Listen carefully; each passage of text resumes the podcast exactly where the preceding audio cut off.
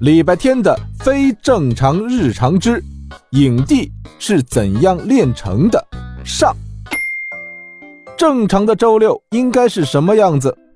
上补习班，做作业，和同学逛街看电影，是不是平平无奇，毫无期待？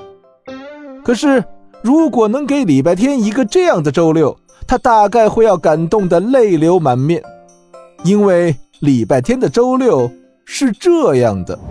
我知道人心很险恶，却不知道是这样险恶。是我太天真。等一下，伤害了别人之后就可以若无其事的走掉吗？社会的公理和正义在哪里？你能不能？事到如今，我也只能自认倒霉。希望我肚子里的宝宝没事，宝宝坚强。不就是差点被自行车撞到吗？不就是？你给我适可而止啊！第一。是你自己躺在我的车轮底下的，我甚至还没有来得及开车锁。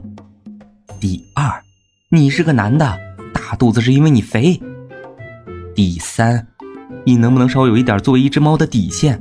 你这种行为叫碰瓷，你知道吗？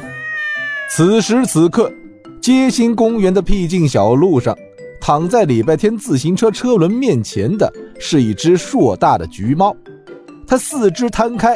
摊成一张厚厚的黄色煎饼，礼拜天的车轮往右挪，大橘猫就起身走两步往右摊；车轮往左挪，猫就往左摊，一副非要把自己送到人家车轮下的样子。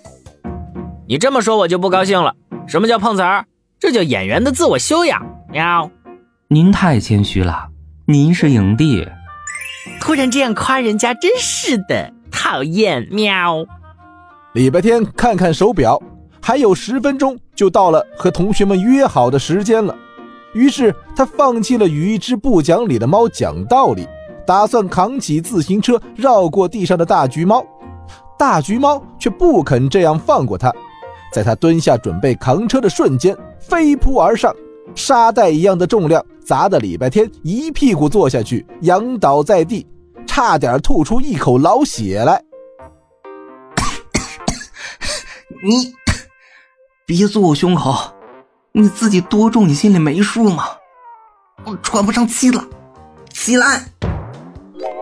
大橘猫在礼拜天的胸膛上坐着，纹丝不动。它不再说话，只是一改之前嬉皮笑脸的模样，用一种凝重万分的眼神，高高在上的注视着礼拜天。就像一个威严的帝王俯视着他的臣民。你是不是有什么事儿要我帮忙？如果不是猫族已经到了生死存亡的时刻，我也不会勉强自己自降身份，来找一个区区人类小屁孩帮忙。你现在也不必勉强。为了我们猫族，这点小小的屈辱算什么？只要你……铃声响起。一人一猫同时看向礼拜天戴着电话手表的手腕，急切的铃声响了一遍又一遍。礼拜天抬手一看，眉头就皱起来。为什么偏偏是他的死对头方少景打来的？喂，礼拜天，你知道出来混最重要的是什么吗？讲义气。是出来。其他组的人都到齐了，而我们组还在门口吹冷风等你。自然科的动物调查报告，你还做不做了？快点给我出来！礼拜天看着通话结束的手表页面，又看看胸口面色凝重的橘猫，再次抬起手腕，给自己的死对头发了一条语音微信：“你们先进动物园，我到了去找你们。走吧，去拯救你的猫族，快点，我赶时间。”橘猫满意的勾了勾嘴角，优雅的从礼拜天身上跳下来。并在前面走着猫步，优雅的带路。礼拜天叹口气，起身推着自行车跟上。唉，好好的一个周六又泡汤了。